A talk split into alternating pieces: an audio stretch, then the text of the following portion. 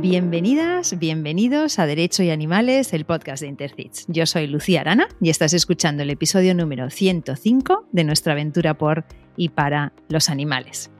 Hace ya más de tres años, en el episodio 18, hablamos con Marina Valllosada de gatos comunitarios. Han pasado algunas cosas desde entonces, sobre todo en el ámbito legal, y hoy la tenemos de nuevo con nosotros. Marina, bienvenida y mil gracias por acompañarnos una vez más. Muchas gracias, eh, mil gracias a vosotros por estos más de 100 episodios cargados de emotividad, pero sobre todo de profesionalidad. Un gustazo como siempre participar, Lucía. Economista y abogada, tras pasar parte de tu vida profesional en el sector bancario, decidiste dar un giro y te especializaste en derecho animal regidora del Ayuntamiento de Blanes, en Cataluña, actualmente asesoras a la Administración Pública en todo lo que se refiere a la protección, derechos y bienestar de los animales, en especial a la gestión ética de poblaciones de animales no humanos. Eres ex vicepresidenta de Progat Blanes, socia fundadora y expresidenta de Sagatonera Blanes, fundadora y portavoz de la Comisión de Protección de Derecho de los Animales del Colegio de la Abogacía de Girona expresidenta del Exanima y miembro de Intercits.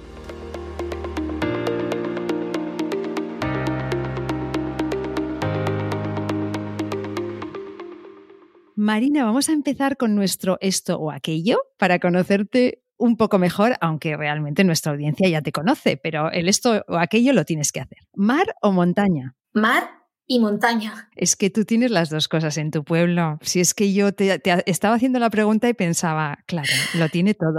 Pero tú, ¿a ti qué te tira más? Pues la verdad es que el mar lo tengo al lado, al lado literal, a dos calles. Pero los últimos años me está tirando muchísimo la, la montaña. ¿Hablar o escuchar? Ahora, escuchar más que hablar. ¿Ahora, en este momento vital? Sí, me hago mayor y tomo más conciencia y estoy tomando, mm, estoy aprendiendo a escuchar más que hablar. ¿Películas o series? Películas. ¿Ante un hecho incómodo, saber o no saber? Pues siempre, aunque sea incómodo, saber. ¿Prisión o multa? Pues multa. Mm, desgraciadamente el ser humano eh, toma más conciencia cuando le tocas el bolsillo y además creo que los sistemas penitenciarios actuales no rehabilitan ni reinsertan a los delincuentes. ¿Dulce o salado? Salado y un poco de dulce de vez en cuando. ¿Llamada de teléfono o audio de WhatsApp? Llamada siempre. Ah, sí, tampoco eres fan de los audios. Sí, me gustan. Pero cuando alguien te manda un audio de WhatsApp de seis minutos, que parece un podcast de Interfits, digo, ¿cuándo lo voy a escuchar? Y aparte, eh, soy, consciente que yo también los hago y nos enrollamos y dices, para decir dos más dos son cuatro y me han dado un audio de seis minutos. ¿Quién tiene seis minutos hoy en día? Llamada. Es más personal. Llamada. ¿Puntual o impuntual? Por respeto, puntual. ¿Grupos grandes o reuniones íntimas? Reuniones íntimas y de calidad. Sí, ¿no? Lo de hablar así de, de tonterías ya no, ¿verdad? Yo ya no. Me pesan. ¿Verdad? sí, sí, eso también yo creo que es una cuestión de ir como madurando, pero yo ahí según ya lo del small talk este ya no... a mí las conversaciones que me aporten. Acabo de aprender una cosa, ¿eh? Small talk. Sí, conversaciones de estas de, de ascensor. Vale. sí, sí, ¿qué significa? No sabía que era esta palabra. Bueno, estas dos palabras. Qué guay. Sí, sí. ¿Y viernes o domingo? Viernes.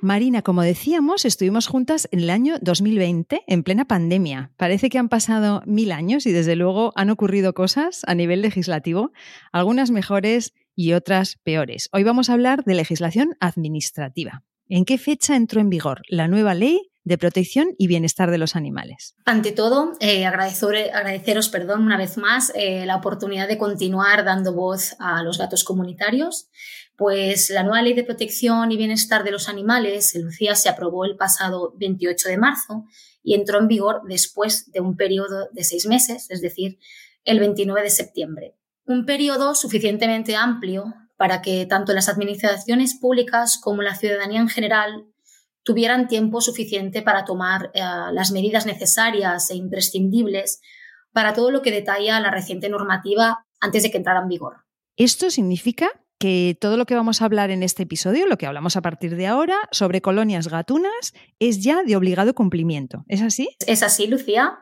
Aunque es cierto que aún no existe el reglamento que desarrolla la ley y que una vez aprobado y en vigor, cuando pase, intentará evitar la falta de concreción eh, sobre aquellos casos que generen más incertidumbre, la ley eh, es de obligado cumplimiento desde el pasado 29 de septiembre.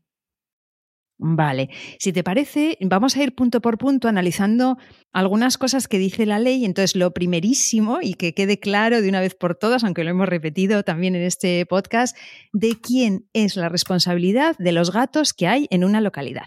Pues como bien dices, ah, para que quede claro de una vez por todas, eh, la responsabilidad de los gatos que viven en la calle en los municipios de todo el Estado es de los ayuntamientos.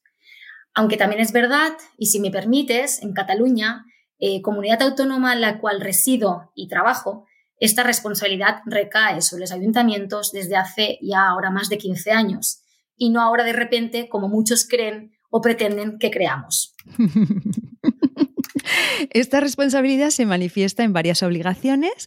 Por ejemplo, los gatos tienen que tener el microchip registrado a nombre del ayuntamiento. Mira, en mi pueblo, en la, localidad donde yo resido ahora, por ejemplo, aún no se está haciendo porque eh, se está esperando a una próxima licitación del servicio de recogida de animales que se supone que se va a hacer en los próximos meses o lo que sea. ¿Eso significaría que estamos fuera de la ley? Efectivamente. Como hemos comentado, eh, todas las estipulaciones de la nueva normativa eh, son de obligado cumplimiento para todas las partes desde el 29 de septiembre. Podemos entender que los trámites administrativos son muy lentos y que la misma administración muchas veces no dispone de recursos propios y tiene que delegar o hasta externalizar servicios para cumplir sus obligaciones legales, pero eso no debería servir como una justificación para no cumplir la ley. Como he comentado antes también, entre la aprobación y la entrada en vigor de la ley han pasado ya seis meses o más de seis meses y durante este tiempo, en términos generales, pues no se ha hecho nada. También es verdad que la práctica, pues cada municipio está en un estadio diferente y mediante el plan de gestión de colonias felinas que hay que priorizar pues, las acciones, la más importante y que requiere posiblemente más recursos sea el CER. Vale, vamos con eso. Precisamente la próxima pregunta que te iba a hacer iba por ahí. Es la obligación de esterilizar a todos los gatos comunitarios. Es otra de las obligaciones que la, que la ley detalla, ¿no? ¿A cargo de quién está esta obligación? Pues otra vez, Lucía, pues obviamente a cargo de las arcas públicas locales, es decir, pues también a cargo de los ayuntamientos, ¿no? El artículo 39 de la ley establece que en ausencia de otra previsión en la legislación autonómica y respetando el ámbito competencial establecido por la legislación vigente, corresponde, y lo digo así, como tú ya sabes muchas veces en mayúsculas y en negrita, que pues los oyentes lo tienen más representado así, corresponde a las entidades locales la gestión de los gatos comunitarios, a cuyos efectos deberán desarrollar programas de gestión de colonias felinas. El mismo precepto de la ley también detalla que la Administración General del Estado establecerá líneas de subvención en favor de las entidades locales, es decir, en favor de los ayuntamientos, para que aquellos cumplan con sus obligaciones con respecto a las colonias felinas y que además también pueden recabar apoyo de las diputaciones, de los cabildos, etc.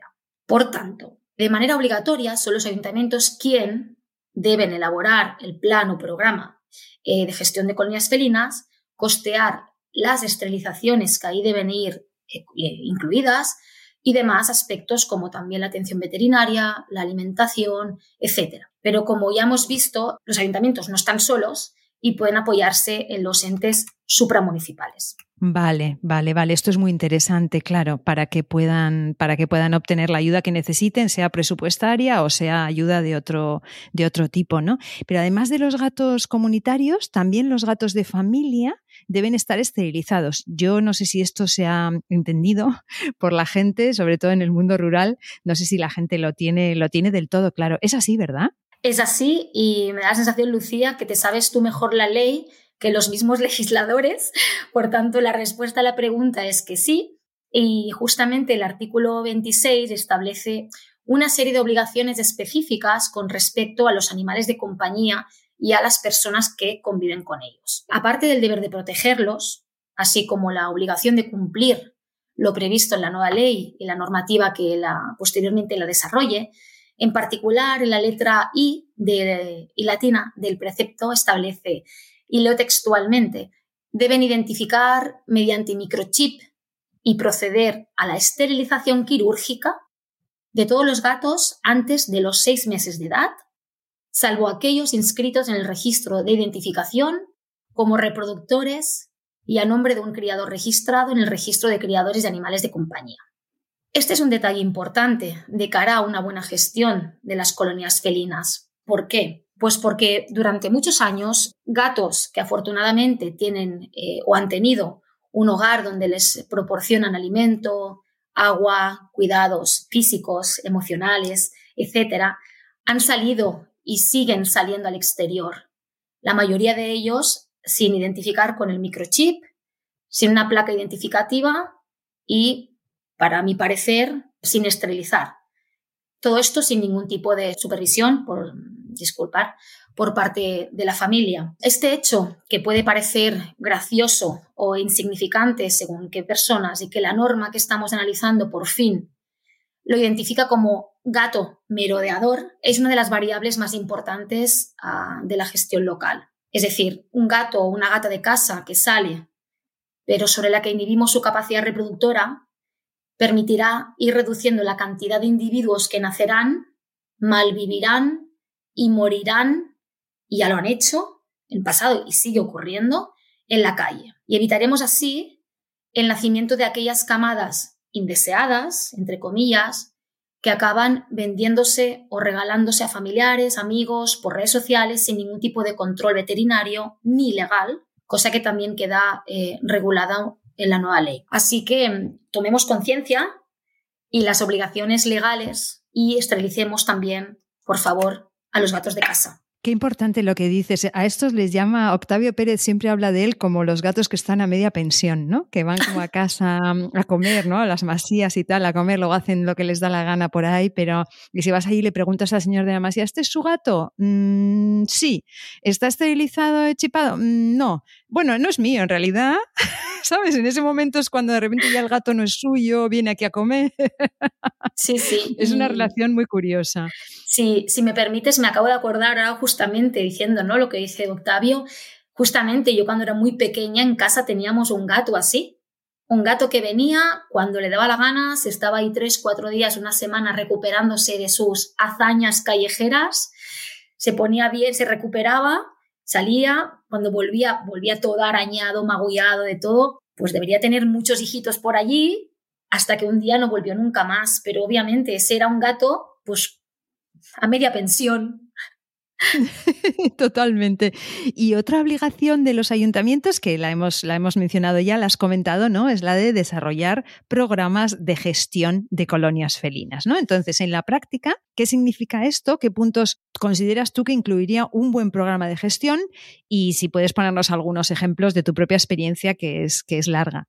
Pues este punto eh, es larguito, mm, Lucía, porque desarrollar un programa, un plan de gestión de colonias felinas no es tan corto como la frase decirla, ¿no? El nombre decirlo, pero como su nombre indica, em, debe ser un dossier, un documento claro, preciso y sobre todo cerrado a la libre interpretación de su contenido, con procedimientos sencillos de participación ciudadana y que contemple también en sus procedimientos métodos éticos y sostenibles, compatibles, obviamente, con la máxima de la ley, que es el bienestar animal, donde se detallen todos aquellos aspectos a tener en cuenta para conseguir el objetivo que es reducir de manera drástica, a medio plazo y de una manera integral, la cantidad de gatos que hay en la calle. Eso es un resumen, muy resumen de lo que debería ser un plan de gestión, ¿no? Pero como he comentado también anteriormente, cada entidad local debería generar, aprobar y también, también poner en práctica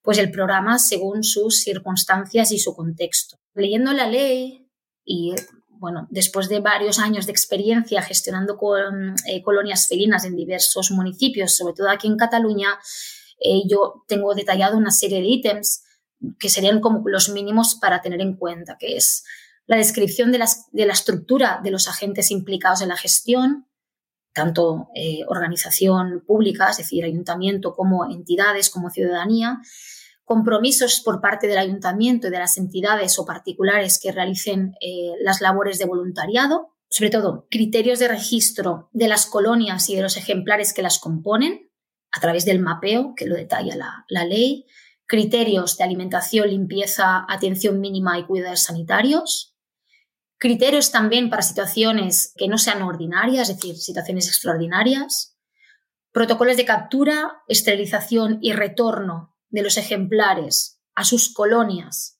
las suyas, dentro del método CER, protocolos sanitarios y para el tratamiento de los individuos heridos o enfermos, criterios y autorizaciones de instalación de refugios o cualquier elemento necesario para el bienestar de, aquellos gatos que viven en colonias, formación a cuidadores y también a diferentes empleados públicos, protocolos de adopción de gatos sociables y, mm, para terminar, un sistema para la gestión de conflictos de convivencia entre vecinos, colonias y gestores.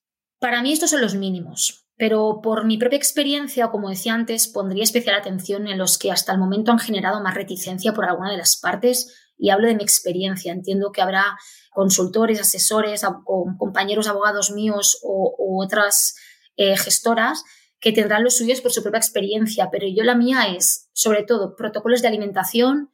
No se puede alimentar los gatos comunitarios con cualquier tipo de comida y esto es extensible a organizaciones, entidades también, voluntarios y ciudadanía en general.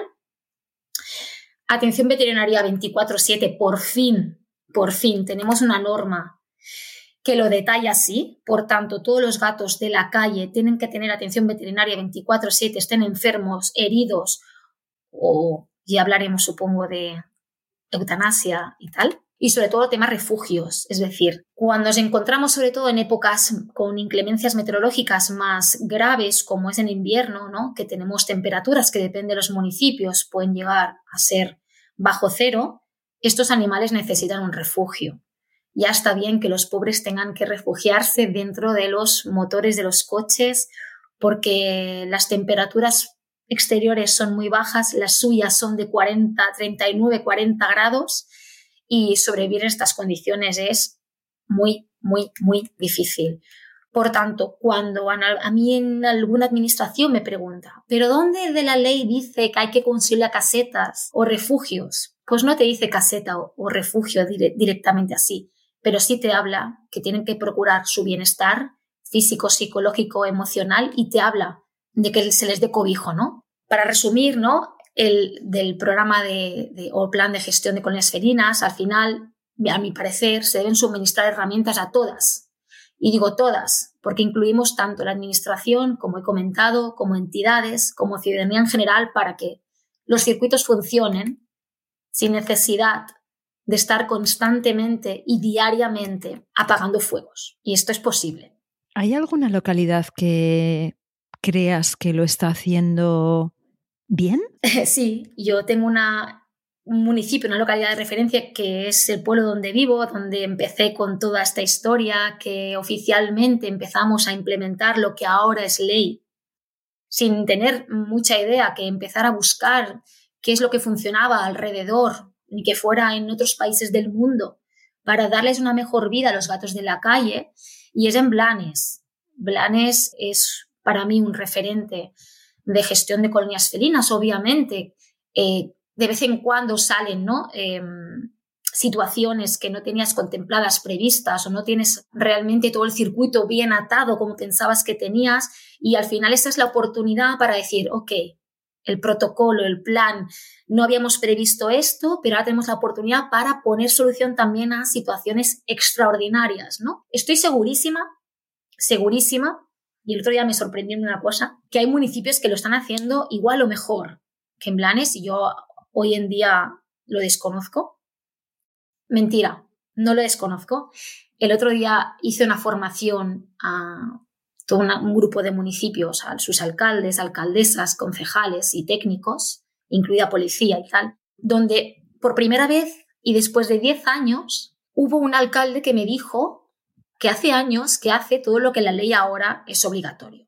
Y digo que me sorprendió porque en cuanto empecé a hablar de alimentación y que los ayuntamientos ven como incrédulos que ellos tengan que costear el pienso, las latas, la alimentación de aquellos gatos, gatos porque es su responsabilidad, aquel señor levantó la mano y dijo, yo en mi municipio hace muchos años que lo hago. Y yo me quedé sorprendidísima y le, le dije, o sea, le felicité porque me pareció que era el momento de felicitarle a él por la gestión, por haber hecho, y también para que sirviera de ejemplo a todos los otros municipios, porque el suyo es, tiene solo 240 habitantes. Eso no significa que sea mejor o peor, más fácil, menos fácil gestionar. Debería serlo, pero también hay que ver qué recursos tienen. Pero me sorprendió gratamente y, vamos, casi le di un abrazo al señor porque luego me enseñó fotos. Además, tienen establecidos varios refugios en el municipio. Entonces, con la poca información que nos facilitó en aquel momento, me parece que también aquel pueblo, si quieres lo digo el nombre, es un ejemplo. Me encantaría. Pues es un pueblecito que está en la comarca del Baix Empordà, aquí en Cataluña, que se llama Vilopriu, con V, Vilopriu. Tiene 240 habitantes y parece ser que también es un buen ejemplo de gestión eh, ética integral eh, de colonias felinas. Qué bien, pues hoy un saludo desde aquí. Cuando estemos por ahí de, excursión, desde luego yo me encantaría pasar a, visitarlo. Yo en el mío tenemos unos 1.500 habitantes y desde luego sí, yo sí creo que es más fácil gestionar algo así relativamente pequeño porque también el número de gatos es más, más pequeño, todo es, las alimentadoras somos al final muchas menos. Sí creo que los pueblos pequeños tienen una gran oportunidad, como dices, aunque es verdad que luego el tema de los recursos también va acorde, ¿no? Entonces, además de estas obligaciones, la ley mm, dice, o sea, expresa prohibiciones que a mí me, a mí me han parecido muy, muy interesantes, que son, eh, voy a empezar por la primera y vamos, si te parece, una a una, ¿no? Prohibición de sacrificio.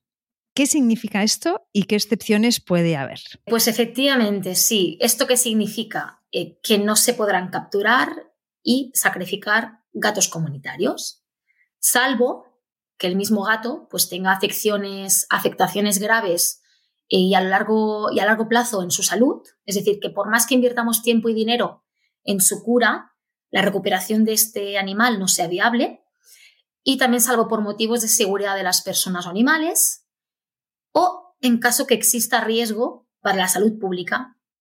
Pero esto, abro paréntesis, comillas, o lo ponemos en negrita, subrayado, esto tiene que estar debidamente justificado por la autoridad competente.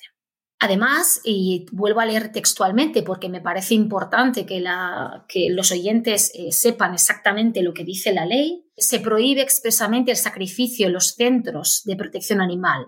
Es importante, ya sean públicos o privados, clínicas veterinarias y núcleos zoológicos en general, por cuestiones económicas, de sobrepoblación, porque no haya plazas para albergar a estos animales, por imposibilidad de hallar adoptante en un plazo determinado, por abandono del responsable legal, por vejez, por enfermedad, por lesión, cuando haya posibilidad de tratamiento, ya sea paliativo o curativo, ¿eh?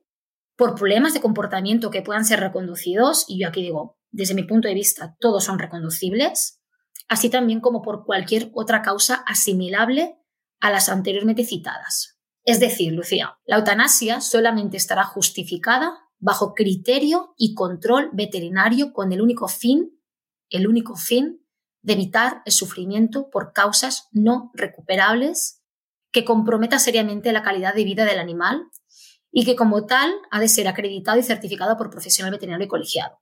El procedimiento de eutanasia se realizará por personal veterinario, colegiado, como hemos comentado, o que pertenezca a alguna administración pública, pero con métodos que garanticen la condición humanitaria. ¿Qué significa esto en la práctica? Pues que se acabó. Se acabó eh, sacrificar gatos con cualquier pretexto, con cualquiera. Es decir, la ley es muy taxativa y establece que solo en ciertos casos se podrá aplicar una eutanasia humanitaria. Y también incluyo aquí, para aquellos que tengan dudas, que el único método, porque viene a colación, es decir, está todo relacionado, el único método eficaz internacionalmente reconocido para disminuir la cantidad de gatos en la calle en el mundo es el CER, Y ni sacrificando más gatos, de las maneras que sean, vamos a conseguir que los animales eh, no se reproduzcan. La única manera de la no reproducción es implementar el ser. Eso es. La segunda prohibición que quería comentar contigo es la que prohíbe el confinamiento de los gatos en protectoras o residencias. Explícanos este punto. Pues para mí explicar este punto, para entenderlo, yo empezaría por definir qué es un gato comunitario. Lo que establece la ley que es un gato comunitario, lo que las que nos dedicamos sabemos qué es, ¿no? El artículo 3, eh, letra U, dice a los efectos de esta ley y de su protección y control poblacional se considera gato comunitario aquel individuo de la especie Felis catus que vive en libertad. ¿Vale? Vive en libertad, pero vinculado a un territorio y que no puede ser abordado o mantenido con facilidad por los seres humanos debido a su bajo o nulo grado de socialización, pero que desarrolla su vida en torno a estos para su subsistencia. El confinamiento, por tanto, la no libertad de los gatos no socializados con el ser humano en centros de protección animal, residencias o similares, es una forma de alterar su bienestar físico, psíquico y emocional, y por tanto una forma de maltrato. Por lo que la ley solo y solo permite encerrar gatos comunitarios cuando sea imprescindible y el tiempo justo y necesario para recuperarse de cualquier afectación o bien en caso de reubicación. En ningún caso más. No sé hasta qué punto se puede ser más claro. Claro, sí, sí. A mí me sorprende que ahora que me he metido en este tema de la gestión de colonias felinas y demás, me sorprende cada día la poca comprensión que tenemos de la especie gato. O sea, tantos años y tantos miles de años con ellos, eh, qué, poco los comprendemos también a los perros, pero realmente a los gatos es sorprendente. O sea, me parece que deberíamos empezar por esto, por, por entender lo que es un gato, ¿no? Y cómo son de Em, diferentes individuo a individuo, cómo son auténticas personalidades, es que no tienen nada que ver uno con otro. Entonces, generalizar, así como los gatos, es como una cosa imposible, es como si dijésemos todas las personas, ¿no? Es más o menos así. Entonces, me parece muy interesante que empecemos por entender qué necesita la especie la especie gato, qué cosas necesitan los que precisamente no están, no están socializados. La tercera prohibición, que de hecho mm, ocurre desgraciadamente bastante, es prohibido abandonar gatos en colonias. Pues la verdad es que es una pregunta muy interesante, Lucía, porque en la percepción genérica humana aún se constata. De igual manera que a un gato le darías, eh, bueno, hay gente que le daría de beber leche, Aprovecho para recordar que a los gatos solo se les puede suministrar leche especial para ellos, ya que si se les proporciona leche de otro animal pueden deshidratarse y morir. Pues la percepción genérica humana constata la romántica idea que abandonar un gato en una colonia, porque ahí no estará solo y tendrá familia, pues es errónea. Por su carácter territorial, los gatos son animales que se apegan enormemente a los lugares donde viven, ¿no? Desarrollan conductas afiliativas hacia los miembros de su grupo social, estructurando las colonias en grupos de madres con cachorros y algún macho reproductor que puede tener carácter errante, ¿no? Como el que te comentaba yo anteriormente que tuvimos en casa, quien habitualmente se encarga, el macho errante, de vigilar la llegada de intrusos, evitando pues la integración, ¿no? Y la supervivencia de estos en la colonia. Es importante también, eh, creo, tener en cuenta sus características, como decías, ¿no? Como especie, ¿no? La diferencia, ¿no? Generalizar todos los gatos son iguales, como todos los humanos son iguales, ¿no? Cada gato es completamente diferente uno del otro y porque mm, las características como especie son las que nos marcarán la forma correcta de actuar para mantener el bienestar animal, ¿no? Por todo esto, pues abandonar gatos en colonia no solo destroza la vida del animal abandonado, literal, que aparte eh, estudios científicos mm, determinan que pueden llegar a fallecer en tres días y no por inanición ni por no tener agua a disposición, sino de estrés, sino toda también eh, destroza toda la gestión previa realizada por las entidades eh, que gestionan colonias felinas o incluso por la administración si la hubiera, y también destroza la armonía del grupo que ellos, los mismos, un mismo grupo de, gatos, sí han creado. Si me permites, justamente antes de ayer mm, y de manera muy breve, me llegó pues a través de una amiga de un familiar, un caso justamente también a través de redes sociales sobre unos particulares que estaban buscando adopción urgente para tres gatos ya adultos, ¿eh? que se habían quedado sin su dueña durante un tiempo indefinido debido a su hospitalización y la familia de esta persona, de esta, mujer, pretendía abandonarlos en una colonia. Me sorprende aún ¿eh? esto en pleno 2023-24 me sorprende muchísimo. No me voy a extender mucho en esto porque requeriría un análisis exhaustivo y no solo de la legislación que nos atañe, pero sí que me gustaría dejar claro tres conceptos muy importantes. Abandonar animales es un delito con penas de prisión. Abandonar un gato doméstico en una colonia está prohibido por la nueva ley de bienestar animal con una multa con, con sanciones de hasta 200.000 euros. Y las adopciones, además, que estos los particulares no tienen la conciencia y creo que es importante también este episodio remarcarlo, se tienen que hacer obligatoriamente a través de centros públicos de protección animal o de entidades de protección animal registradas. Gestionar un caso así de complejo en tan solo dos días requiere de la colaboración sí o sí de todas las partes implicadas con la nueva norma. Si no, es, es imposible. Y espero y deseo que en este caso, pues la familia haya tomado conciencia y que hayan gestionado, porque en pocos días esto destroza la entidad, destroza la administración, destroza, destroza la familia, lo destroza todo. Lo puede llegar a destrozar todo. Sí, sí, qué interesante y qué, y qué importante lo que dices. Y la siguiente prohibición está totalmente relacionada. La anterior era abandonar gatos domésticos, o sea, gatos que estaban en un hogar, entendemos. La siguiente es prohibido soltar gatos en colonias distintas de las de origen. Entiendo que se refiere a que los llevas a esterilizar y a la vuelta, en lugar de depositarlos en el sitio donde los has capturado, que es lo que se debe hacer, soltarlos en otra colonia, ¿no? Sí, en otra colonia o en cualquier lado. Yo he visto de todo en estos años. Al final la razón es la misma que la facilitada en el anterior punto, ¿no? El principal objetivo de esta ley no es tanto el garantizar el bienestar de los animales evaluando las condiciones que se les ofrecen, sino el regular el reconocimiento y la protección de la dignidad de los animales por parte eh, de la sociedad. Dicho de otra manera, la nueva norma no regula a los animales como un elemento más dentro de nuestra actividad económica, a los que se deban unas condiciones por su capacidad de sentir, sino que regula nuestro comportamiento hacia ellos como seres vivos dentro de nuestro entorno de convivencia. Eh, también es importante tener bien presente como criterio el concepto de bienestar animal que ha salido en diversas ocasiones aquí y la ley mm, está lleno de, este concepto, que ya lo definió la Organización Mundial de la Sanidad Animal como el estado físico y mental de un animal en relación con las condiciones en las que vive y muere. Por tanto, con los argumentos que he expuesto en el punto anterior, es lógico que soltar, así, ¿eh? a la brava, gatos en colonias distintas a las de origen esté prohibido y que sea sancionable.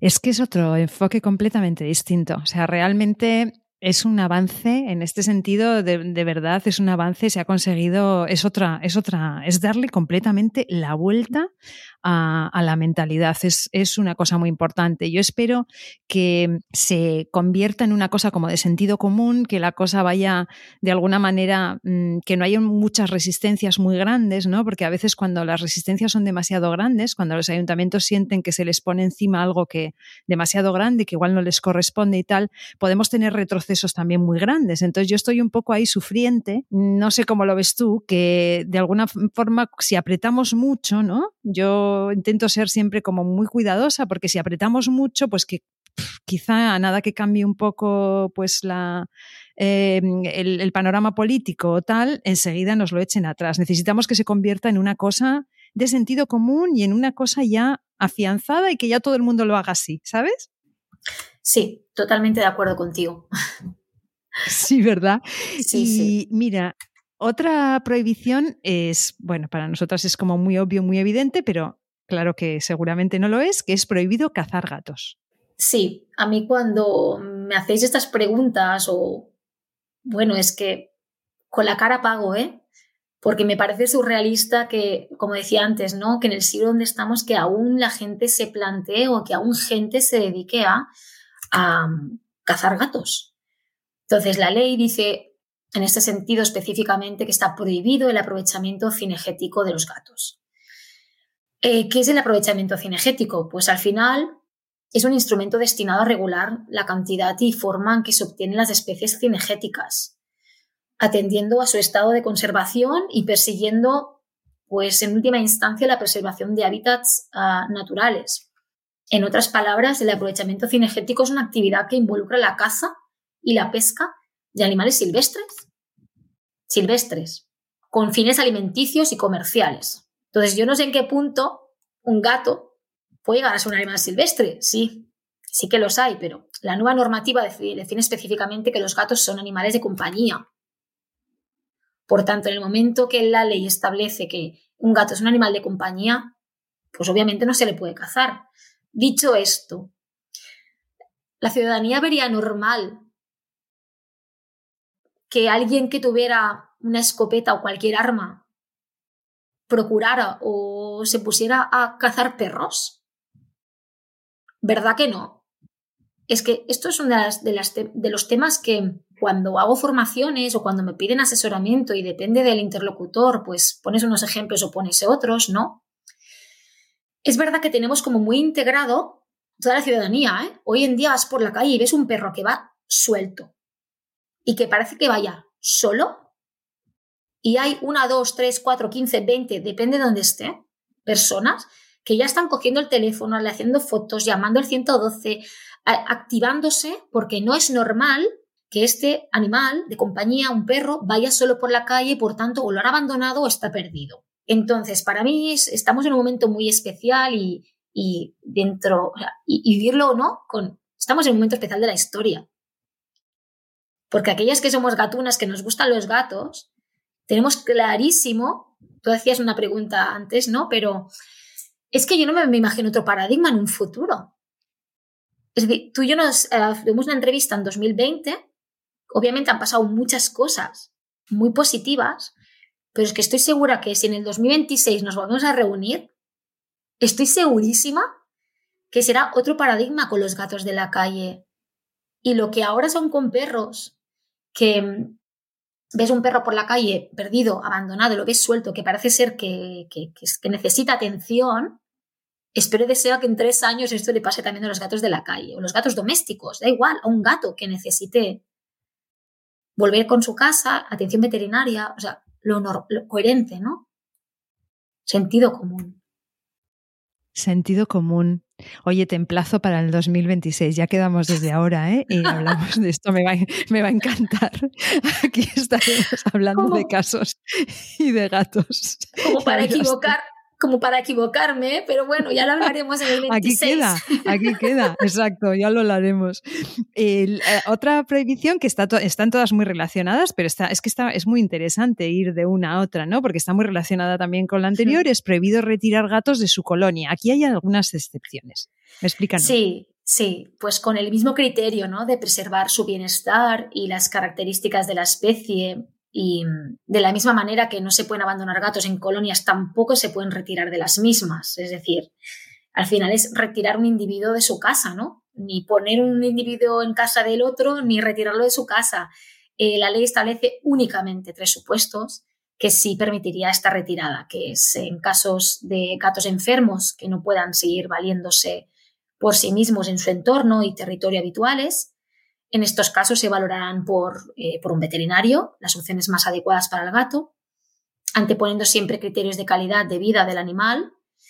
Eh, como segundo, pues gatos totalmente socializados con el ser humano que vayan a pasar por el circuito de adopciones. Y en tercero, pues cachorros en edad de socialización que también vayan a ser adoptados. Si no es ninguno de estos tres supuestos, pues obviamente está prohibido retirar gatos de colonia. Muy bien. Y la siguiente, también eh, la, muy relacionada, que a mí me interesa especialmente porque tengo, eh, me está ocupando mucho la cabeza y el corazón un caso personal, es prohibir prohibida la reubicación de la, de la colonia. ¿no? Me interesa especialmente porque en mi pueblo, como creo que en miles de pueblos de nuestro país y ciudades, se ha formado una colonia al lado de un colegio, ¿vale? Entonces todos los gatos están esterilizados, los he capturado yo personalmente, los hemos llevado a esterilizar, pero la directora del colegio se queja porque los gatos usan el arenero de los niños y niñas. Ya te veo la cara que estás poniendo, porque vamos, es que es un clásico. O sea, es que un arenero de colegio, es que no hay nada mejor para un gato más divertido. Es como un, no, me imagino que es como Disneylandia. Entonces, me parece muy importante dejar claro este punto de la reubicación. Entonces, Explícamelo, por favor. Pues claro que te lo explico, pero lo del Disneyland me ha hecho mucha gracia. Pero es que es así, pero aún eh, es que está una información que es muy importante que la he descubierto hace relativamente poco.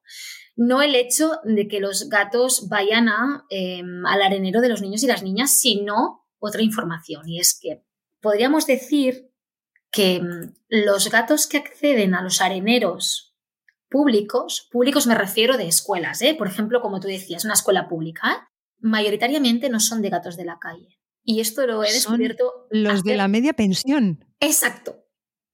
Y esto. y esto que prácticamente lo he descubierto hace pocos días, eh, no me lo invento, sino que es de gente especializada en comportamiento felino y tal, y ahora os leeré exactamente lo que he descubierto de un informe, pero sí, sí, al final los gatos son depredadores solitarios, ¿no? Y como tales, pues necesitan un lugar adecuado, pues como nosotros, para sus necesidades de eliminación, ¿no? En los gatos, por eso las heces y la orina tienen también una función de marcaje sexual y territorial. Pero justamente en el caso de colonias controladas, como están o deberían estar formadas o están en gestión de formarse con gatos esterilizados, no se produce el marcaje por actividad sexual, reduciéndose entonces al mínimo el marcaje territorial, ¿no? Y ahí viene ahora la bomba, es la guía de recomendaciones actuales para el manejo ético de las colonias urbanas eh, felinas de Genfe dedica un apartado entero a detallar el correcto mantenimiento del espacio que ocupa una colonia. Y como te decía, Lucía, voy a leer textualmente porque me ha hecho mucha gracia. Digo, yo lo tengo que explicar así. Es necesario, ojo, ¿eh? y ya os pasaré el enlace si queréis, es necesario recordar que los mayores responsables de la presencia de heces en jardines privados y espacios públicos son gatos con hogar que salen al exterior, los que decías de la media pensión, ¿no? Y entonces, tras esta pequeña introducción, eh, yo me he a la ley y pregunto, ¿qué dice la ley? ¿no? Pues que al final le dice que la reubicación o el desplazamiento de gatos comunitarios está prohibida, sí, vale. Con excepciones, vale. ¿Cuáles son las excepciones? Pues que sea incompatible con la preservación de su integridad y de su calidad de vida. Entonces ponemos el foco ¿no? en el gato comunitario, que suponga un impacto negativo para las condiciones de biodiversidad en espacios naturales protegidos y en los espacios de la red Natura 2000, en casos donde suponga un impacto negativo para la fauna protegida o supongan un riesgo contra la salud y la seguridad de las personas. Ahora bien, en el supuesto que nos encontremos pues, con la imposibilidad de mantener una colonia en su sitio y debamos desplazarla, porque ha pasado, pasa, y entiendo que seguirá pasando a menor escala, en ningún caso podríamos eh, poder hacerse como la administración o como aquel vecino que le molestan o aquellas entidades decidan particularmente quieran, sino que las acciones de retirada para la reubicación en otro espacio preservarán siempre, siempre el bienestar de los gatos comunitarios y de las colonias felinas y se realizarán bajo supervisión veterinaria. Y además, es una cosa muy importante tener en cuenta para aquellas, eh, aquellas entidades locales que necesitarán un previo informe preceptivo del órgano competente de la comunidad autónoma o del órgano competente en la materia. Es decir, nos encontramos con el caso, ¿no? En el pueblo donde vives. La directora o el director se quejan. Vale, vamos a mirar qué es lo que podemos hacer. La solución no es rápida ni fácil. Y ahora justamente tenía otro caso que os voy a comentar también muy brevemente, que hace colación, que remite a una cosa de esta. Es decir, no tanto en un arenero de un espacio de una escuela o de, un, ¿no? de una guardería, sino de la reubicación en sí. Justamente hace unas semanas, no sé si fue una jueza o un juez ahora, pero sí, aquí en el Estado español, emitió una orden judicial que con carácter provisional y bajo fianza de 20.000 euros por parte de las entidades que eran dos animalistas demandantes, permitió paralizar en Alicante, supongo que ya sabes de qué va, un plan urbanístico con una proyección de 1.200 viviendas por la preexistencia de 70 gatos en diversas colonias que deberán reubicar. Y yo abro paréntesis o no. Entiendo que se deben estar moviendo muchos millones de euros y que el ser humano, a algunos, les importa más los millones, los negocios, la actividad económica, ¿no? Pero esta es una resolución, judicial sin precedentes. Es la primera vez que autorizan a paralizar, no hablemos de la fianza porque esto es otro, esto es otro cuadro, 20.000 euros una entidad sin ánimo de lucro que está hasta, las, hasta el cuello de deudas, pero que una jueza o un juez permita o paralice, autorice o da una orden de paralizar una obra de esta magnitud porque prevalece el bienestar de aquellos animales que estaban antes y que además el ayuntamiento tenía convenio con las entidades, que sabía del caso, que además con nocturnidad y alevosía empezaron las obras de noche, es decir, toda una serie de, agravantes que, que han hecho paralizar la obra. Entonces, no lo sabemos qué pasará en un futuro, ¿no? Muy, muy interesante este caso. Sí, tenía constancia, no conocía los detalles, pero desde luego me parece muy, muy, muy interesante porque efectivamente lo que hay que ver son las excepciones que yo creo que siempre se puede ser creativos y convertir este problema en una oportunidad, como puede ser, por ejemplo, proteger el arenero, porque yo lo que digo es que ese arenero, a ese arenero no solamente van los gatos, también van animales eh, silvestres, también hacen sus necesidades aves, eh, también se mancha con o sea, lo que pasa que lo más visible es lo del gato, ¿no? Echamos siempre la culpa al gato, pero realmente quizá lo interesante es proteger el arenero, ¿no? Taparlo, o sea, tener y de alguna forma utilizarlo como una herramienta pedagógica para explicar a los, a los niños y niñas, que además a los niños y niñas les encanta tener la colonia de los gatos al lado del cole, o sea, no les molesta para nada, al contrario. Entonces, ser como un poco más creativos y lo que decimos, cambiar el foco, ¿no? Entender que son nuestros vecinos y que convivir con ellos nos da unas posibilidades de, de aprender cosas y de aprender de respeto que, que bueno, que debemos aprovechar. Pero está claro que como en otros ámbitos, también relacionados con los animales o no, las posturas están como bastante polarizadas. O sea, realmente hay enfrentamiento en este tema de los gatos. Lo hemos vivido los últimos meses, los últimos años. Eh, ¿Cómo hacemos para gestionar los conflictos vecinales en este aspecto? ¿Qué recomiendas tú como experta? La ley ya establece que el mismo plan de gestión de colonias felinas debe incluir protocolos de gestión de conflictos vecinales pues como en tantos otros conflictos, cabe intentar, desde mi punto de vista, ¿eh? Eh, evitar cualquier procedimiento judicial. Al final somos seres humanos, nos hemos, llegado a acuerdos siempre que hemos querido, eh, poniendo en valor pues, ambas posturas, ¿no? con sus respectivos y contrapuestos intereses. Obviamente, con la ley en la mano, ahora, nunca, o sea, ahora mejor que nunca, porque tenemos una herramienta brutal, pero intentar mediar entre las partes. Yo siempre, esta es mi recomendación. Claro, hacer una, un trabajo de mediación y sobre todo muchas veces es, es, estar desinformados y a veces cuando das la información de lo que, de lo que hay, la gente enseguida cambia, cambia de... Falta mucha hmm. información y mucha pedagogía y de ahí, desde ahí se puede trabajar mucho. Pasa que claro, hay que hacerlo, ¿no? Como tú dices, este tipo de, de soluciones y este tipo de cosas lo que no son es rápidas. Me parece muy interesante lo que has dicho antes con la reubicación porque a veces tenemos demasiada prisa y los procesos tienen un, tiempo y tenemos que, contar con ese tiempo y trabajar a medio, a largo plazo, trabajar de una forma, pues eso, ¿no? Un poco más con la vista puesta en el, en el futuro, ¿no? Tú eres asesora de, de, la administración en este ámbito. Me encantaría saber qué acogida tiene el tema. O sea, ¿con qué te encuentras? ¿Te encuentras con muchas resistencias? ¿Te encuentras cómo es la, la reacción de las administraciones?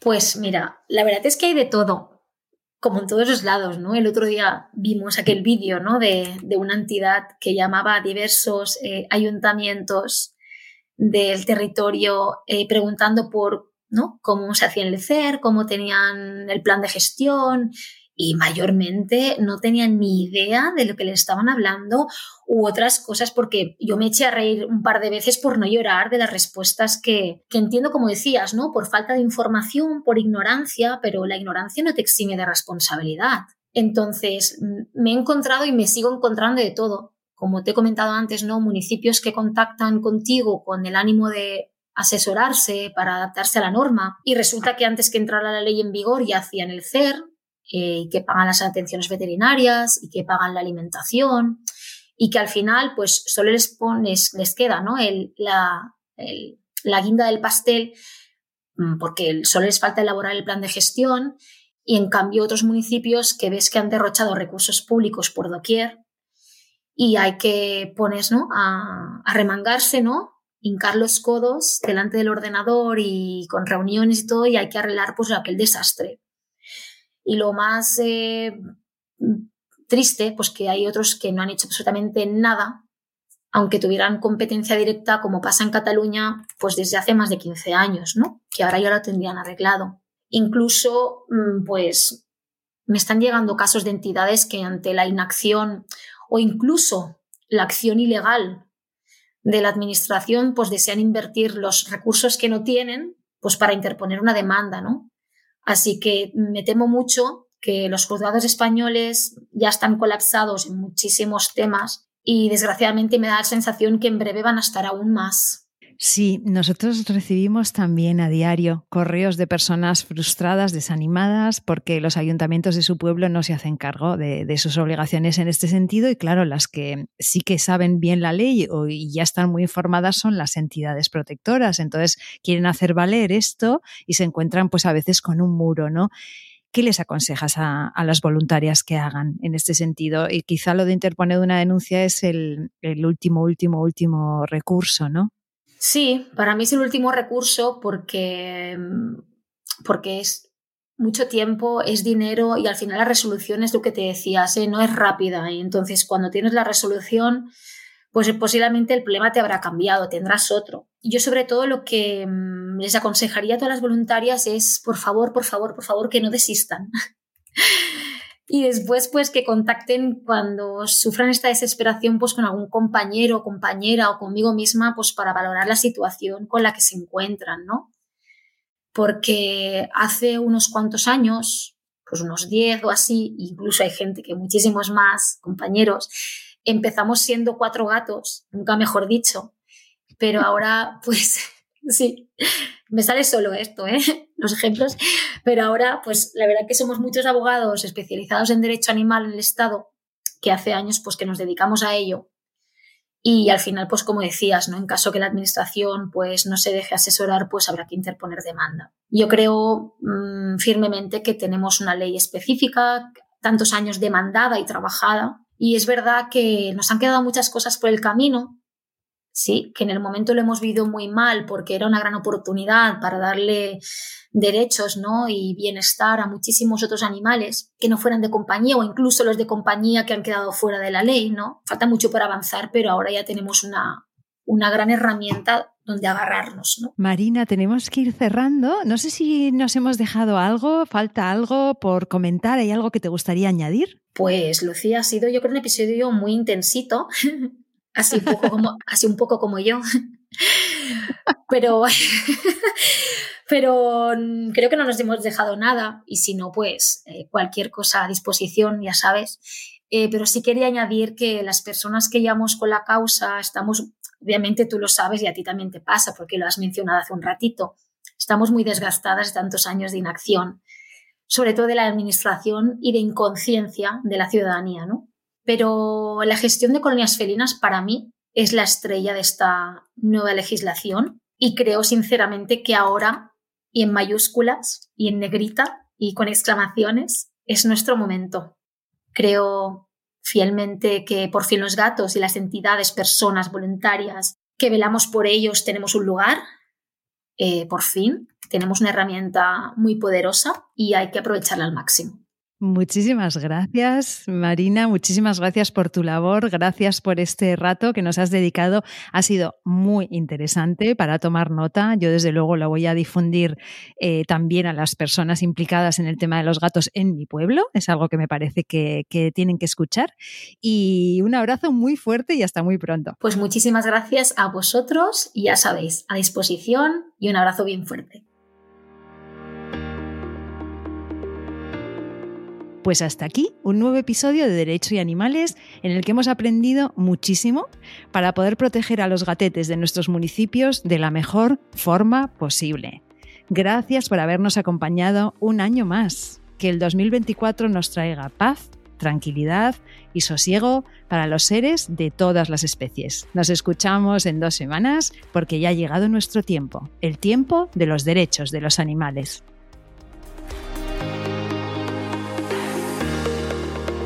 Nación Podcast te agradece haber elegido este podcast.